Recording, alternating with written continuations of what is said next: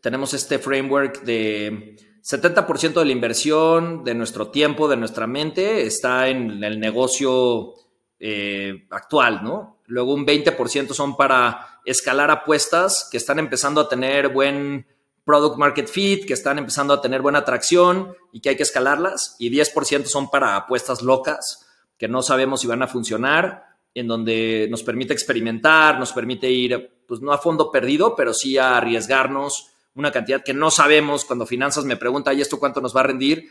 Le digo, la respuesta honesta es que no sé, pero tiene un potencial enorme. Él es Alejandro Solís, que a sus 40 años es Senior Vice President para Hispanoamérica de Rappi, esta super app que seguramente has utilizado y que hoy se encuentra en más de 320 ciudades de Latinoamérica. Y que a partir de nuestros celulares conseguimos que ellos traigan a la puerta de nuestra casa lo que se nos ocurra. Esto, ¿y qué pasa por la mente de Alejandro Solís? Es lo que descubriremos durante este episodio.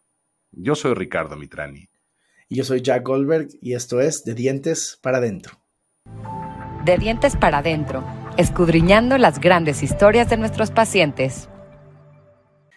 El día de hoy en De Dientes para Adentro tenemos la fortuna de estar con Alejandro Solís. Eh, él es Senior VP de Rappi para Hispanoamérica y es un placer tenerte aquí con nosotros el día de hoy, Alex. Muchas gracias.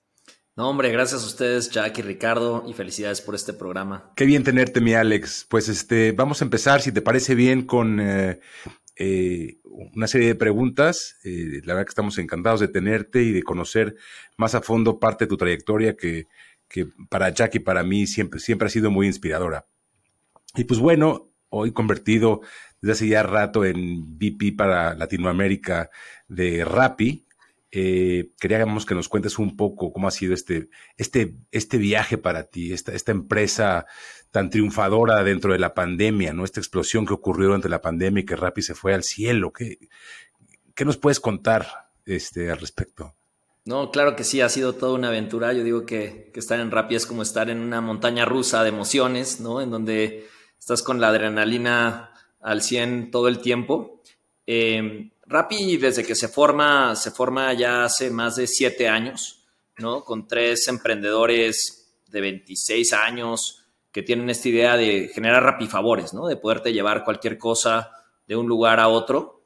Y de ahí empieza en Colombia y a los tres meses se lanza en México. Yo en esa época todavía no estaba en Rappi. En esa época yo venía regresando de, de haber estado en Nueva York eh, y había estado empezando a montar un negocio de restaurantes en México junto con, con varios socios que ya lo llevaban operando un rato. Y yo venía de haber visto cómo era toda esa eh, entrega a domicilio que había allá en, en, Estados Unidos, ¿no? Y aquí en México viene entrando Rappi, los restauranteros todavía no entendían bien cómo un tercero me va a llevar mis cosas, eh, mis pedidos. Y yo al revés digo, no, este es el futuro. Y fuimos el primer contrato de Rappi en, México, ¿no? Entonces yo desde le llamamos aliado, desde el lado del restaurantero, ¿no? Como cliente de Rappi, y nos transformó la vida. Empezamos a vender más del 20, 30% de la venta, empezó a generarse por ahí, nos quitó el dolor de cabeza de operar la, flota, eh, y fue una historia muy bonita, pude conocer a los fundadores y la tecnología le faltaba muchísimo, ¿no? En ese momento, pues era una pura un sueño, no era una realidad, y entonces era aprender a operar, pues muy manual, construimos la primera cocina virtual y de ahí me usaban a mí como prueba piloto para, hacer cualquier cosa dentro de Rappi. Cuatro años después eh, vendimos parte del negocio de, restaurantes y ahí me invitaron me dijeron, oye, ¿no te quieres venir de este lado? Necesitamos gente de la industria, gente que conozca de los dolores y los beneficios de ser aliado dentro de Rappi. Y ahí fue cuando no lo pensé ni un segundo, eh, me, me fui de ese lado hace cuatro años. Empecé llevando México, Em, y luego tomé Costa Rica y recientemente ya eh, Hispano, Hispanoamérica. Em, y muchas aventuras ahí, no sé por dónde empezamos, pero les puedo contar de cómo fue vivir la pandemia adentro de Rappi. Claro, bueno, eh, los números que nos compartías, ¿no? Hay más de 4 mil empleados, son más de 500 mil repartidores, 20 millones de usuarios, pues es, es una empresa ya en forma eh, pues eso, empecemos por ahí. Cuéntanos cómo, cómo fue eh, la pandemia para Rappi, cómo se vivió desde dentro. Sí, pues yo me acuerdo de ese marzo de 2020, ¿no? En donde no se acuerdan que no entendíamos bien qué estaba pasando en el mundo, ya estas historias de miedo de Japón, de, de que había un crucero este, con gente adentro que se estaba contagiando y no los podían bajar, nadie se podía subir. Italia. Eh, justamente lo de China, luego lo que dice Ricardo de Italia. Entonces ahí lo que hicimos nosotros fue hablar con SoftBank, que es uno de los inversionistas de Rappi, eh, y les dijimos, oye, ¿qué están viendo ustedes? ¿No? Ellos están invertidos en otras aplicaciones de última milla, de entrega de última milla en China y en Italia, y nos dijeron, esto viene y viene en serio. La gente que esté dudando de que si va a ser algo que va a llegar o no va a llegar a México, que si va a llegar dos semanas, escalen la operación lo más que puedan, eh, pero viene durísimo, ¿no? Entonces nosotros lo que hicimos primero es poner eh, a la gente a trabajar desde casa. Creo que fuimos, pues no sé si la primera, pero seguro de las primeras en declarar de todos los países donde operáramos que la gente se fuera a su casa, habilitarlos, ¿no? Que tuvieran buena conexión de internet, que pudieran trabajar desde su casa y que estuvieran seguros. Eh, escalamos toda la operación para poder aguantar crecimientos de 300%, ¿no? Entonces, en ese momento al principio nos veían un poco como locos cuando hacíamos los planes de cuánta gente de las personas que ayudan a escoger las, las verduras y las frutas adentro, que se llaman los, los shoppers, que están adentro de los supermercados, pasamos de 300 a 1000 en menos de tres semanas, ¿no? Entonces, poder reclutar a todas esas personas, capacitarlas, entrenarlas, que estén seguras y, con los estándares de calidad que se merecen los usuarios. Eh, fue, todo, fue todo un reto. Eh, escalar la operación literal eh, adentro, las personas que nos ayudan en, la parte comercial para traer más restaurantes a la plataforma, la infraestructura, ¿no? Toda la parte de tecnología que pueda aguantar picos de demanda, porque una cosa es por tres, pero a lo mejor el sábado en la tarde creces 10x, ¿no? Porque tienes picos de demanda muy fuertes. Y eso fue por un lado de, de, estar listos a aguantar, pero del otro lado también es cómo ayudábamos a los restauranteros que estaban viviendo el problema opuesto. Oye, Alex, una, una pregunta que, digo, sabemos que el reclutamiento siempre es difícil. Ahora hacer reclutamiento virtual y, y durante el proceso de pandemia, ¿qué, ¿cómo lo hicieron para lograrlo y, y qué aprendizajes tuvieron ahí?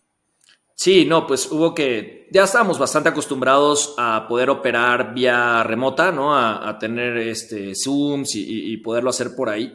Eh, pero creo que es el poder establecer playbooks para lograr consistencia, ¿no? Porque es fácil lograr calidad cuando eres poquitos, pero cuando escalas en el nivel masivo, multiciudad, multivertical de negocio, que tenemos varias verticales, es en donde se puede volver un reto. Entonces lo que siempre tenemos es, pues, un brief de la posición, cuáles son sus KPIs, qué es, qué es, qué es un, una persona exitosa, eh, qué se espera de ella y, y, que tenga las herramientas claras para poder ejecutar, ¿no? Entonces, como muchísima disciplina y consistencia, y eso ya te ayuda a poder, poder escalar. Me parece, al escucharte narrar, que es fascinante eh, cómo esos números se multiplicaban tan, tan vertiginosamente, pensaba en el usuario, ¿no? ¿Qué, ¿Qué, tan tolerante era el usuario o qué tan poco tolerante era el usuario a errores? Eh, sobre todo cuando estás escalando la operación con esa velocidad. Cuéntanos un poquito de, tropezones importantes que tuvieron o aciertos importantes que te vengan a la cabeza, que digas, híjole, este día no dormí porque tuvimos este problemón. Cuéntanos. No, yo toda, casi toda la pandemia, ¿no? Al principio no dormí, eh, lo podrá ser testigo mi esposa pero, pero lo que te perdona muchos errores porque está obligado el usuario a, a que pues no puede ir al súper. En algunos países teníamos toque de queda. En Perú había unas cosas allí de donde el gobierno incluso había impuesto que los hombres pueden salir un día y las mujeres otro día de la semana. Hay unas restricciones durísimas en Argentina, en, muchos de los países. Eh, y, te perdonaba, pero lo que decíamos nosotros es, pues a lo mejor nos perdona ahorita, pero cuando vuelva a abrir la economía, no, no va a regresar con nosotros. Ahorita lo hace por obligación y queremos que lo haga por preferencia, ¿no? Y el, el ajuste que, que, percibieron después de la pandemia, porque me imagino que una parte de ustedes decía, bueno, una vez que se restablezca un poco el orden y la gente pueda salir, esto nos va a impactar considerablemente. Y no ocurrió esto, sí ocurrió esto. Cuéntanos un poco. No, lo que vimos es que hubo un cambio en los parámetros de consumo, sobre todo depende de los demográficos, ¿no? Pero tienes personas como mi mamá que no, no pedían Rappi por más que yo le insistía y que no entendía bien en qué trabajaba yo, ¿no? Y eh, después de que durante la pandemia vio que hacer su súper era mucho más fácil que ella ir allá y además es una compra repetitiva, ¿no? Cuando ves tu súper, el 85-90% de lo que compras cada semana es lo mismo. O sea, no hay, no hay una experiencia, digo, salvo que realmente te guste escoger ahí algunas cositas y acabas gastando más muchas veces cuando vas al súper porque te claro, aparecen te más productos. Se te pegan cosas. y, y el, el, tomar un taxi o manejar hasta ahí, estacionarte, cargar las cosas versus que te la traigan. Em, y entonces la gente se dio cuenta, ¿no? O sea, lo que nos ayudó es acelerar la adopción que ya venía. O sea, ya había una, a lo mejor la gente más joven que ya está adaptando la tecnología y que para ellos ya era normal pedir a través de, de Rappi. Em, lo que sí generó la pandemia es gente que normalmente no hubiera quizá pedido en ese momento, de repente dijo, ah, no, mira, esto sí me cambia la vida, y posterior vimos que, que se retuvo, ¿no? Entonces fue por un crecimiento como en escalones, conforme se iban reabriendo la pandemia y volvía a cerrar y volvía a abrir, gente que ya probaba eh, se quedaba, ¿no? Que nosotros medimos mucho eso, la retención a los 7 días, a los 28 días, a los 90 días, ver que la gente está generando eh, una recompra es súper importante. Claro. Ahora, hablabas eh, ahora de, de cómo empezó Rappi, ¿no? Eh, que empieza con un sueño, con un Rappi favor, como, como los startups, y de ahí evolucionado a, pues, a la empresa que es hoy en día, y hablabas de estas verticales. Cuéntanos, aparte de lo que conocemos como el Rappi favor o pedir el súper, ¿qué más nos ofrece una plataforma como Rappi? Sí, nosotros nos empezamos, podían entregar cualquier cosa en minutos, ¿no? Esa es la, la capacidad que tenemos, y de ahí primero con el Rappi Favor, pues puedes escuchar qué está pidiendo la gente. Entonces ahí nació la vertical de restaurantes, después nació la vertical de supermercado, luego de Express, porque decías, bueno, quiero algo súper rápido, eh, que no sean productos complejos ni órdenes programadas, em, farmacia, licores. Luego recientemente hicimos Turbo, que Turbo es poder recibir en 10 minutos, que realmente es, es una experiencia guau porque ya es literal la extensión de tu refrigerador, en donde en 10 minutos le ganamos a lo que tú te bajarías en, en el elevador a irlo a comprar quizá en la, en la calle.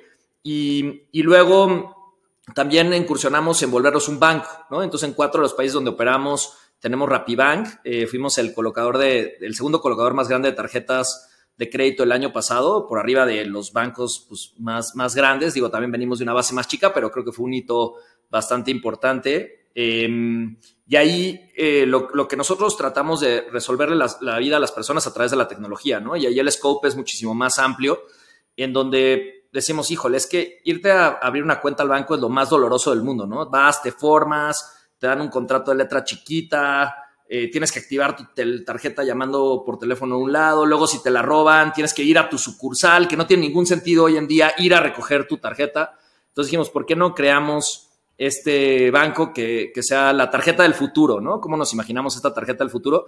Y, y es toda una vertical que hoy en día pues yo creo que va a llegar a ser más grande que incluso que el, que Rappi más core, si lo quieres llamar así, porque, porque hay una pues, posibilidad de resolver problemas a las personas en la parte financiera enorme. ¿no? Em, también tenemos Rappi Travel, en donde puedes comprar viajes, reservar hoteles a través de la aplicación.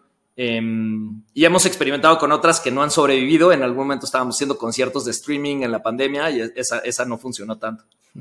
Es lo que te iba a preguntar, cuáles no han funcionado, porque siempre, eh, que es otra de las cosas importantes, ¿no? Cuando estás en este mundo que se mueve tan rápido y a la escala a la que ustedes trabajan, esa posibilidad que tiene una empresa como Rappi comparada con una empresa mucho más institucional de poder adaptar rápido las ideas, mantener lo que funciona y desechar lo que no funciona es lo que hace que puedas crecer de esa velocidad, ¿no?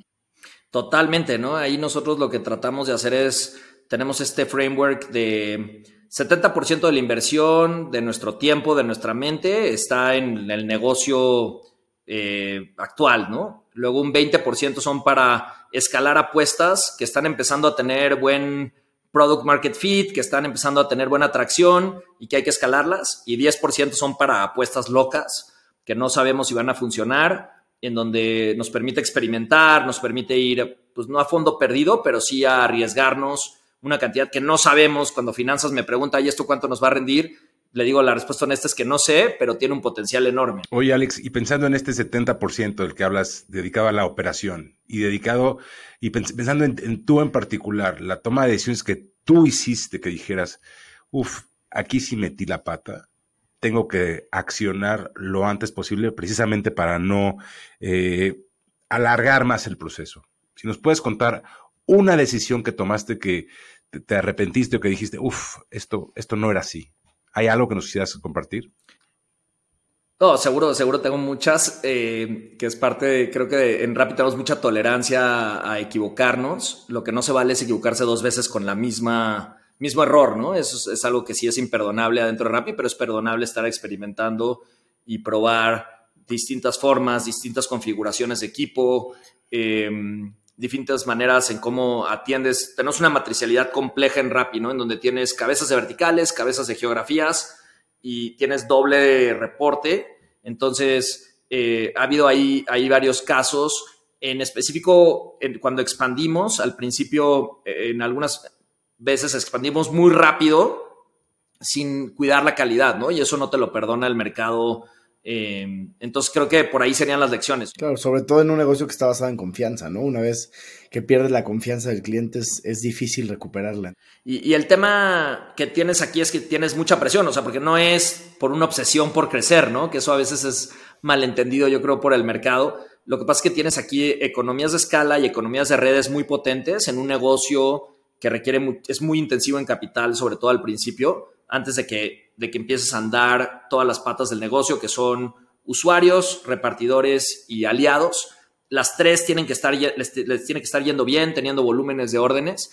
Y entonces, si una pata no está funcionando, pues tienes que hacer que funcione. Eh, y, y, si no, y si no tienes esa escala, se te empiezan a caer las otras dos, ¿no? Entonces necesitas escalar muy rápido para que funcione el negocio, si no se te quiebra. Para la gente que nos está escuchando, que no conoce este concepto de economías de escala, ¿nos podrías explicar un poquito más a qué te refieres? Sí, economías de escala se refiere a, hay costos fijos, por ejemplo, en nuestro caso es el pago de la tecnología, ¿no? O en, en un restaurante, pues el pago de la renta del lugar.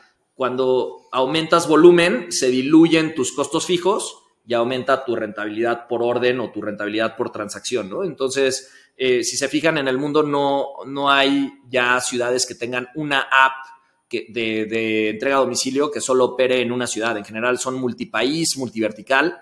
Es, es raro que alguien pudiera porque no, no aguantas a poder pagar los costos de los desarrolladores, gente que está atendiendo cualquier errorcito en la app, ¿no? Que hay un bug o hay algo, pues es lo mismo arreglarlo para un país que pararlo para ocho o para nueve países. Ahora, una pregunta interesante, mi Alex. Has hablado de rentabilidad y escuchamos mucho eh, lo que está pasando en el mundo de los startups, lo que desde esta cascada que se dio después de WeWork, de estas valuaciones muy grandes en las empresas.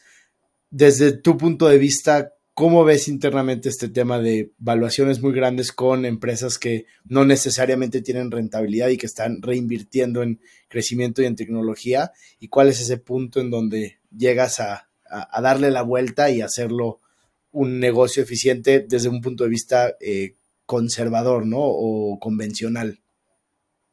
Claro. Sí, yo, yo creo que desde antes de WeWork venía una presión muy fuerte por crecer lo que le llaman el top line, ¿no? Crecer los ingresos y las ventas.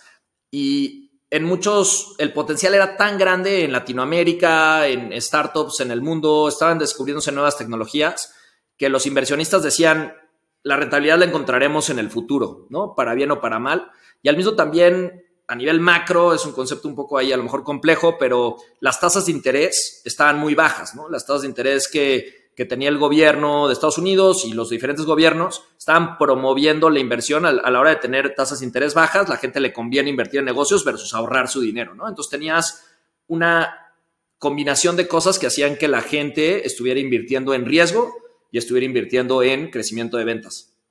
Lo de WeWork fue un balde de agua fría porque lo que significó fue que no se había hecho quizá un due diligence al 100, en donde se encontraron algunas cosas que por andar invirtiendo rápido, ¿no? Eh, estos fondos de inversión que son masivos, tienen una cantidad de varios billones de dólares por invertir y tienen ellos presión por eh, eh, entregar ese capital rápido, invertirlo rápido, pues empezaron a salir ahí algunos, algunos ruidos y al mismo tiempo también empezó a cambiar a un entorno de tasas de interés más altas, en donde la gente le empezó a bajar al riesgo y entonces hay una búsqueda de la rentabilidad, que siempre se tenía que encontrar esa rentabilidad. O sea, no es sostenible que un negocio nunca sea rentable a lo largo del tiempo, pero empezó a haber más presión por tener rentabilidad más rápido. ¿no? Nosotros desde ya llevamos varios años trabajando en esto, no nos agarró en curva. Hay, hay a lo mejor algunas empresas más pequeñas que acaban de levantar capital que quizá los agarró en curva al principio del año, pero nosotros venimos en un plan de lograr rentabilidad por orden, rentabilidad por vertical, rentabilidad por país eh, en donde ya tenemos varios de los, de los países rentables. tenemos varias de las verticales rentables, todavía nos falta, em, pero bueno, o sea, ya estamos trabajando y es el enfoque y, y el chiste es lograr ese balance en donde todo el ecosistema está teniendo órdenes incrementales, ingresos incrementales y todo el mundo está ganando, ¿no? Alex, nada más para aclarar, estas verticales son unidades de negocio, ¿cierto? Sí, restaurantes, farmacia, turbo, cajero, Rapibank, ¿no? Y es esto que se le conoce hoy en día como las super apps, ¿no? Que cada vez son más poderosas. Y eso, pues, como decías, te, te permite poder utilizar esos mismos recursos para ¿no? Ir, incrementando complejidad en los procesos, pero ya con una base sólida. Pero también llega a pasar este tema de, del monopolio, donde pues tenemos empresas como Meta o como Apple que, eh, o Google que, llegan a, tener tanto, ¿no? Super apps o super empresas que llegan a, tener un market share muy grande llegan a tener hasta cierto punto eh, algo de riesgo para el usuario. Sí, o sea, yo aquí lo distinguiría, ¿no? En, en, en general, super app como se entiende, es tener varias verticales de negocio versus una app que hace una cosa. Por ejemplo, Instacart es una app muy, muy grande, muy fuerte, pero solo hace una cosa, ¿no? Entrega de supermercados. Eh, había algunas de um, Lyft, ¿no? De entregar solo gente, mover gente de un lado a otro. Eso no se entiende como super app. Puede ser chiquita o grande, pero que hace muchas verticales de negocio. Había un debate bien interesante de si iba a ser una sola vertical, el, el, modelo de negocio que iba a funcionar, que era el modelo más americano o el modelo más asiático, en donde es tener muchas verticales que, que, podrías argumentar, oye, eso te puede perder, hacer perder foco, ¿no? En vez de hacer una cosa bien, estás tratando de hacer un par de cosas bien. Es como el efecto, el efecto WeChat, ¿no? Exacto, y hoy en día se descubrió que hay muchas economías de escala y de redes y de beneficio al propio ecosistema de ser super app. Entonces todo el mundo se está moviendo a su super app las de movilidad están viendo cómo adquieren empresas de supermercado, las de supermercado, cómo se asocian eh, y van por ahí. El lo de monopolio y eso de Facebook, que es otra cosa, pues están en la economía digital. Creo que nosotros estamos lejos, estamos súper competidos, de las cosas más competidas. Mueves tantito eh, los incentivos que das a la flota de repartidores y se mueven de una aplicación a otra. Mueves tantito los precios y los consumidores se te mueven de una a otra y están a un clic de distancia. Entonces, de, de, de monopolio estamos lejísimos, ¿no? De no ser no al contrario. No están tan cómodos. no, nada. Oye, Alex, a mí me, me viene a la cabeza cuando te, te oigo hablar de todas estas posibilidades que son ilimitadas, cuando tienes una plataforma de esta índole. ¿Cómo limitar o cómo bajarle un poquito a la ambición de incursionar en posibilidades que potencialmente pueden hacerles daño? ¿no? Sabemos este, muchas empresas que al, ser, eh, ¿cómo se dice? Greedy, o sea, quizás ¿Ambicioso? más ambiciosos de la cuenta, eh, tratar de descuidar potencialmente el core que tiene tu empresa por buscar, de, hablabas tú de las este, potenciales agencias de, de viajes, o de, de, repente les viene algo que puede ser extraordinario y que potencialmente los puede lastimar. ¿Cómo, cómo acotan eso? ¿Hay, hay alguna especie de, de manual dentro del playbook que tienen como para saber a dónde sí, a, hacia dónde sí crecen y hacia dónde quizá no? Claro, no, totalmente es, un riesgo que tienes que cuidar. Entonces, primero, lo que hablábamos al principio de tener muy buenos mecanismos de control sobre tu negocio core, si está funcionando y está mejorando. Y ese tiene que estar mejorando el famoso 1%, si lo mejoras 1% a la semana, mejoras 37x al año, ¿no? El, el efecto compuesto de estar mejorando estar seguro que estamos mejorando y no se vale hacer otra cosa hasta que tienes eso bajo control, ¿no? Eh, quizá cuando eres una startup al principio obviamente estás entendiendo tu razón de existir, estás logrando, iterando diferentes cosas, pero ya en un negocio maduro y, ya de un tamaño de operación considerable, para mí no, no puedes soltar eso, entonces si eso empieza a pasar, tienes que empezar a abandonar iniciativas hasta que tengas bajo, bajo control tu negocio core y, que está teniendo señales de mejora eh, todos los días. Luego, cuando incursiones en algo nuevo, también entender el por qué lo hace y cómo entra dentro de la estrategia, ¿no? Entonces ahí tener en general tres a cinco prioridades máximo creo que es lo manejable. Hay gente que a lo mejor puede más, nosotros con eso es más de lo que podemos, ¿no? Entonces tienes cinco prioridades estratégicas que se bajan a toda la empresa. Esas cinco prioridades estratégicas, todo el mundo tiene que tener planes de negocio en donde el 70% de su tiempo está atacando estas cinco prioridades y con eso no te distraes. Y si hay algo nuevo, oigan, aquí hay una oportunidad de negocio increíble. Ok, ¿cómo se habla con estas prioridades? ¿Nos va a ayudar a construir y a mejorar estas prioridades o es algo completamente fuera de escala? El negocio de viajes en específico, pues ya tenemos nosotros la aplicación. El costo marginal de una transacción en viajes es, muy pequeño, o sea, ya operas con, con poquitita gente, esa vertical, y ya que lo tienes implementado, y ya tienes a los usuarios, que es lo más caro, ¿no? El costo de adquisición de usuario en este mundo es en donde se te haces o te deshaces, ¿no? Y si tienes ya el usuario consumiendo dentro de Rappi, ofrecerle eso, eh, somos más competitivos que un kayak, ¿no? A la hora de ofrecer, podemos ofrecer abajo de ellos en precio y entonces logras, por un lado, en el negocio core, eh, cheques de baja frecuencia, de bajo cheque promedio con alta frecuencia y aquí logras cosas de alto cheque promedio con baja frecuencia, entonces te complementa, te diversifica, eh, cuando la gente se va a vacaciones que no consume en las ciudades, pero pues, está consumiendo viajes, eh, a la hora que viaja, aterriza en una ciudad, le puedes ofrecer, oye, ya llega a esta ciudad, quieres que te haga el súper para que cuando llegues a tu destino ya tengas el súper hecho. Entonces entra dentro de la lógica, pero de acuerdo que es un, es un riesgo y es fácil caer en esa tentación de, oye, que no estamos llegando, es, lo peor es el revés, ¿no? No estoy llegando a las ventas, ¿cómo me invento otra vertical? Y entonces ahí sí por inventarte la otra descuidas estas y entonces estás ahí estirándote y ahí sí es la receta para fracasar. Claro. Ahora nos has hablado de lo bonito de Rappi y no de lo este, de cómo ha sido el viaje, pero me imagino que ha habido momentos complicados, resistencia en algunos países y ciudades para no permitir la entrada. Cuéntanos un poquito acerca de esos malos momentos que has tenido dentro de la empresa y cómo saliste adelante.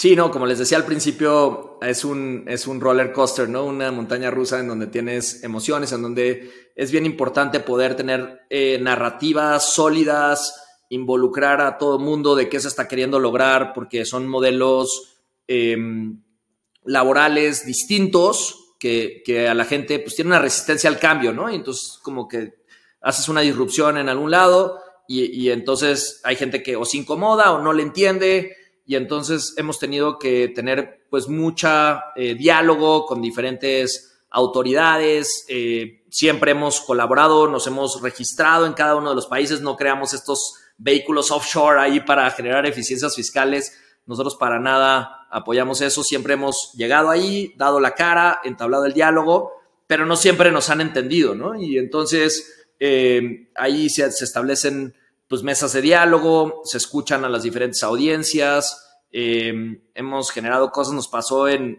Perú, por ejemplo, que en la pandemia nos dijeron que a fuerza tenían que pasar por eh, un check-in todos los repartidores todos los días en la mañana, ¿no?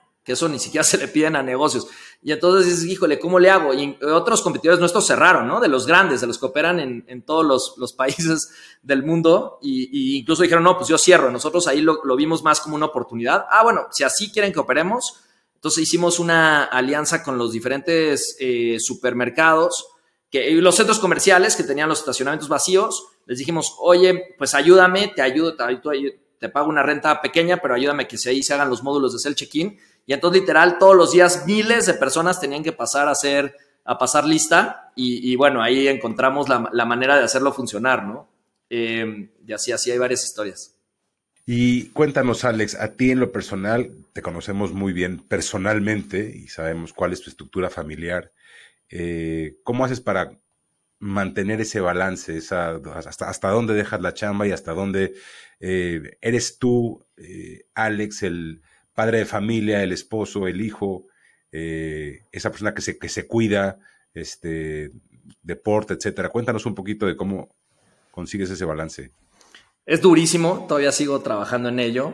Em, y, el chiste es lograr cómo hay esas sinergias, ¿no? Y cómo una complementa a la otra y no ver cómo hacer ejercicio que le quita tiempo a la chamba, sino por hacer ejercicio vas a tener más oxigenado el cerebro y entonces vas a ser más efectivo, aunque sean menos minutos de chamba, van a ser más efectivos. Si tienes bien en orden la familia y buena relación con tus hijos, entonces no estás en la chamba pensando en tus hijos y cuando estás con tus hijos pensando en la chamba y entonces el chiste es más bien que uno te alimente al otro y que puedes aprender, ¿no? De cada uno de ellos y ahí con, con mi esposa que, que, la admiro muchísimo y que pues todo eso que se ha logrado mucho es, es gracias a ella.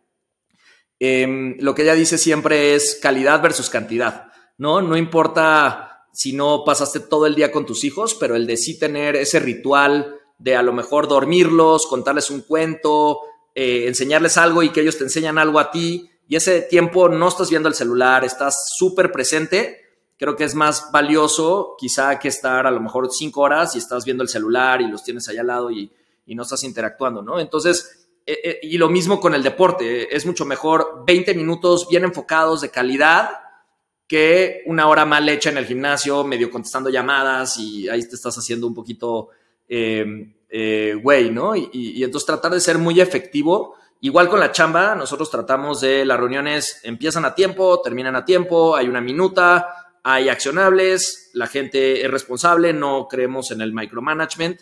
Eh, y entonces, y un sistema de semáforos en donde si alguien está todo en verde, literal ni se revisa ni se habla, a menos de que haya un aprendizaje para los demás. Y si está en rojo, como cuchillo de mantequilla, entras hasta abajo, hasta entender la profundidad del problema, las reglas y te mueves a lo que sigue, ¿no? Entonces, eso creo que ayuda a ser muy eficiente en la gestión del tiempo. Em, y pues por ahí le vas logrando, ¿no? Encontrándole la manera. Claro. ¿Cuáles dirías que son los hábitos que más te han transformado a ti como, persona y como este empresario y que te han ayudado a estar mucho más enfocado? Te diría, la, primera es tratar de tener objetivos muy claros, ¿no? Hay muchísima gente que a veces le preguntas, oye, ¿cuáles son tus objetivos? Y si no los tienes bien articulados, pues no hay mejor manera de perderse que ir hacia, no sabes hacia dónde vas, pues seguro te vas a perder, ¿no? Porque no, no sabes hacia dónde estar avanzando. Entonces creo que tener esos objetivos eh, de largo, mediano y corto plazo y ser muy flexible en el cómo llegar a ellos, pero no ser flexible en que los tienes que lograr. Entonces, ser exigente contigo, con tu gente, de oye, ya nos trazamos esa meta, ya nos dimos la mano, vamos para allá. Se vale ser flexible en el cómo, pero no se vale ceder en, en que ese era nuestro objetivo, ¿no? Entonces, creo que esa parte ayuda. Luego, tener rituales.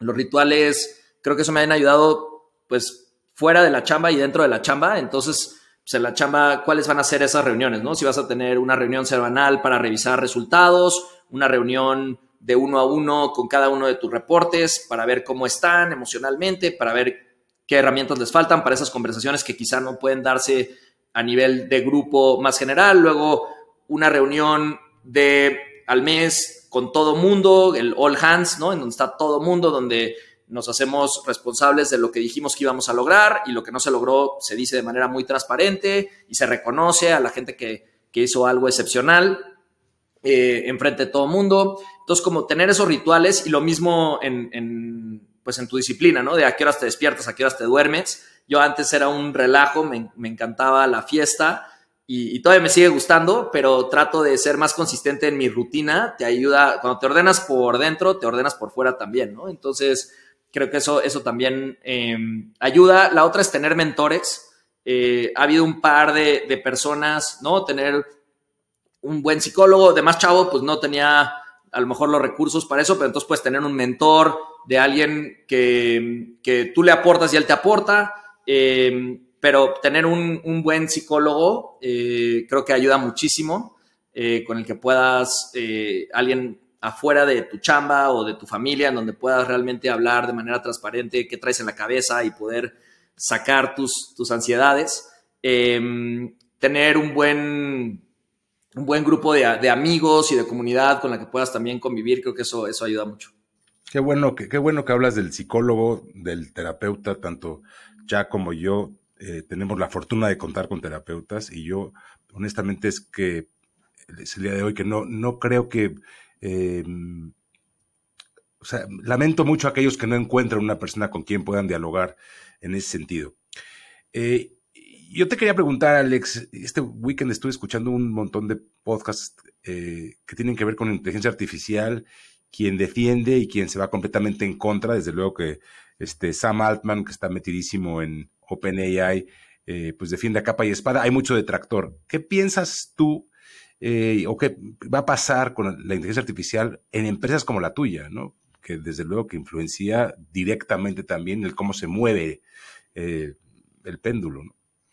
Sí, o sea, creo que podemos estar o no de acuerdo, pero lo que no creo que podamos es frenarlo, ¿no? O sea, creo que viene como agua corriendo en un río durísimo y, frenarlo va a ser muy complicado.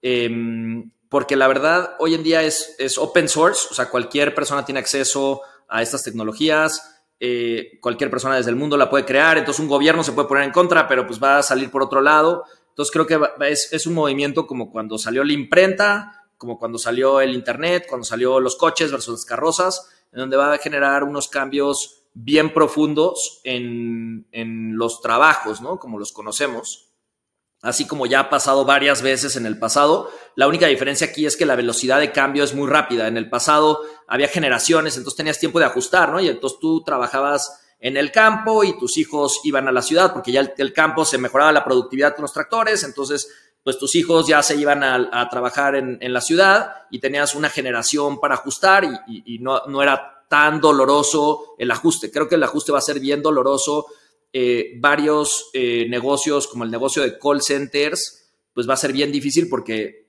con la inteligencia artificial puedes entender al usuario qué está pidiendo, dialoga con una velocidad impresionante, no sé si ya usaron seguramente ChatGPT, te contesta muy rápido, te genera soluciones em, y entonces, pues la parte de servicio al cliente como lo conocemos por voz, ya puedes además generar con voz una inteligencia artificial en donde vamos a poder generar la voz que te gusta que, si aquí te gusta que Shakira te conteste, pues va a ser Shakira, ¿no? Y a, y a a lo mejor le gusta este Bad Bunny y va a ser otra persona, ¿no? Entonces, eh, realmente creo que ahí se viene una transformación muy, muy profunda y el reto como sociedad, la responsabilidad que tenemos como empresarios es el capacitar a la gente y, meterla, y gobiernos también, a, a, poder utilizar estas herramientas y a poder seguir, seguir adelante, ¿no?